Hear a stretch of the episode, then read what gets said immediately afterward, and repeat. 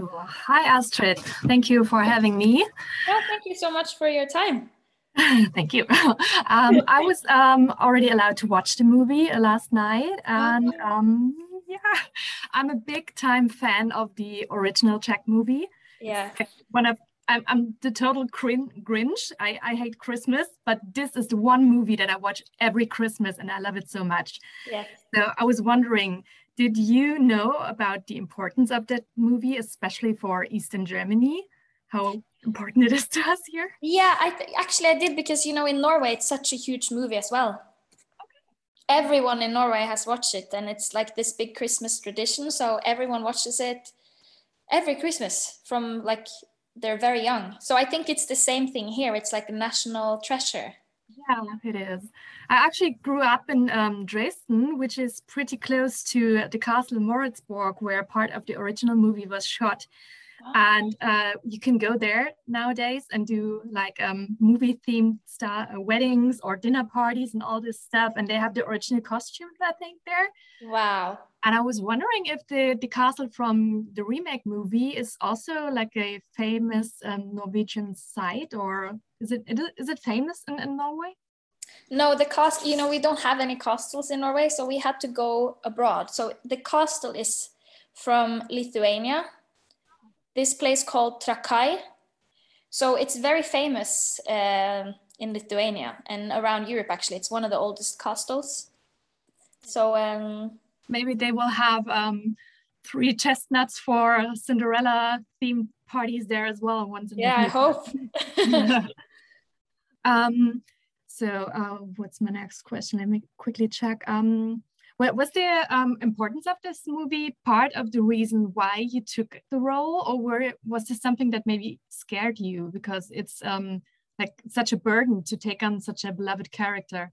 Yes, I think what you said. Uh, yeah, I think it was a lot of pressure. Um, and you know, the, you you kind of like I you know I know I because of Cecilie who directed it she's such an amazing person and I knew that the film was in good hands. So that's a lot of the reason why I wanted to do it. And also you know I love the, the film and the story and the character as well. So I just felt like I'm gonna regret it for the rest of my life if I say no. Um, but it was a lot of pressure and I think uh, we were a bit or I was a bit nervous about mm. it. But the the, the um, it's been received really well in Norway. It's been amazing. So I'm I'm very very happy. Uh, released in cinemas in Norway. Yeah, it's in the cinemas now. And there were many people coming to see it.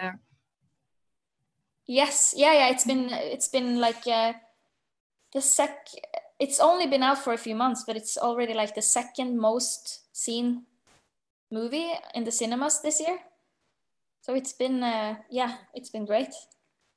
Um, you're originally a singer. Uh, was this your first time acting or have you acted before? No this was my first time. Wow. Yeah well, that, that adds to the pressure i guess. Yes.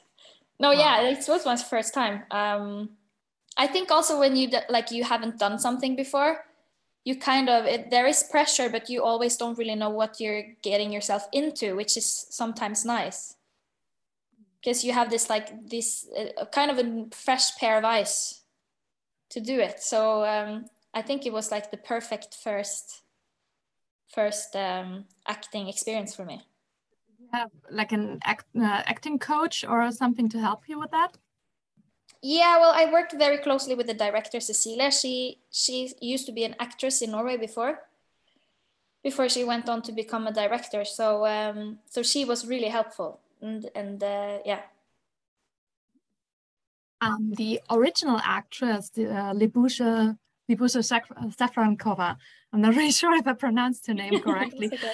um, she passed away this year, and I was wondering if um, somehow this um, brought this movie into being. Like, was this movie trying to honor her legacy in any way? Yeah, I think absolutely. We we we we took on the project with like a huge amount of respect, and you kind of humbly approach it and i think yeah, with her in mind as well especially you know how much of an amazing actress she is it was very sad to hear that she passed away um, she did send us a, a greeting before filming the new movie, saying good luck. Um, so that was really, really sweet of her. Um, but it's also very sad that she never got to see it then. Yeah, yeah, it's really sad. But uh, but uh, yeah, I hope that we, you know, I think it's really cool because the original movie it's so timeless, and I think she will live on for so many years in that movie, which is uh, very beautiful. Maybe you will as well when when your movie gets very famous. Yeah, hopefully. um, the the remake now sort of recreates the original pretty closely, and um, uh, I was wondering, what would you say are the ways that it brings anything new to the table? What, in what way does it modernize the tale? I think um, not modernizing modernizing it, but I think it, just like kind of showing the Norwegian nature and the Norwegian culture and heritage is is really nice. Um, and then I think there's some like nuances to the story now, like some plot twists and some more action. And also, I think it's really cool to see um, like a, a fairy tale movie with with a girl that actually takes action and is very strong-willed and you know wants to make the future for herself that she wants. She wants to be free and happy and love who she wants to love, and she really like fights for that. Um, and it's cool to see how she it's not like that cliche movie where you uh, there's a girl who gets saved by a prince and they get married. It's kind of, this is something else and i i kind of like that so yeah.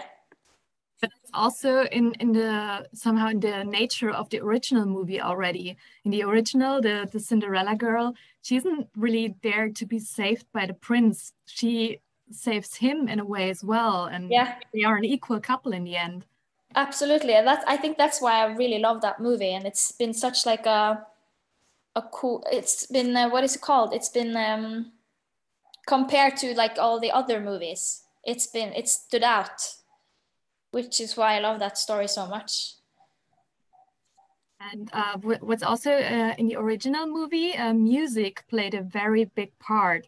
Like the this main theme everyone in Germany and I bet everyone in Norway instantly recognizes the main theme and knows that it is from this movie. Yeah. And with your remake now, there's not really like one main theme that st stood out, but um, the movie ended on a song which I just assume is sung by you.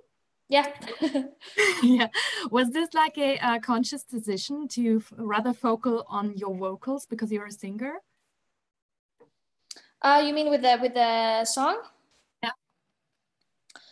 Um, well, I think you know to kind of try to separate the two movies. I think I I think it's really cool that uh, they they wanted to make new music for it. But I totally agree. Like, there's nothing like the original music. It's so nostalgic and beautiful. But but I really I asked them if I could try and write the song for the movie because I feel like because I'm a singer it's it's kind of full circle and i think it's a it's a nice detail to have a song come out with the with the movie. What's your hope for the future of this movie? Would you think that um, people in the future um, will watch your movie maybe and then get back to the original to watch this as well? Or will you your remake become like the, the new staple for christmases?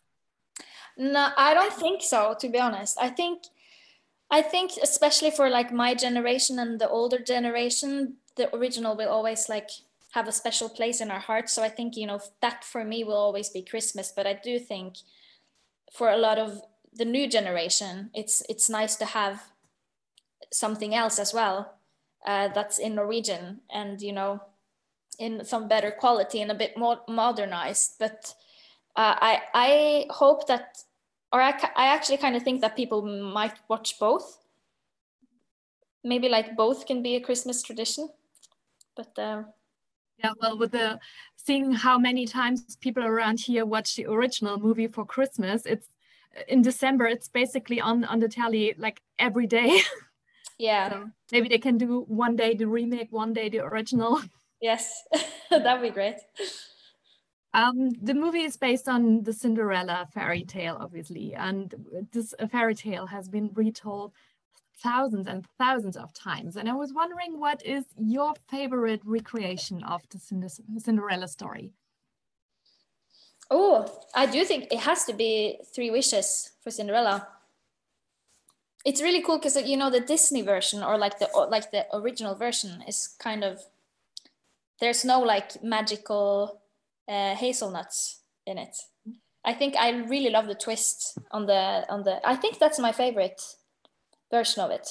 Definitely, yeah. Definitely my favorite as well, but the close second, um, which I always very uh, much like, is um, I think the English name is Ever After with Drew Barrymore, which is a oh. little more loosely based on the tale. Okay. also very very cool. If you don't know it, check it out. I'm writing it down to watch it. ah. Yeah, it, it's not really like um there's no fairies, there's no um like ball dress that she turns into or anything, but it rather realistically retail uh, tells the story of like um this uh, second-hand daughter that uh, gets to the prince in in a way. She's so young. Yes, it's it's pretty old as well already. You actually kind of you you kind of look like her. Have you heard that before? no, I have not, but thank you. You're so welcome. okay, and with that, I'm basically already through with my questions. Um, yeah, perfect. Then thank you for your time, Astrid, and have a nice day. Bye.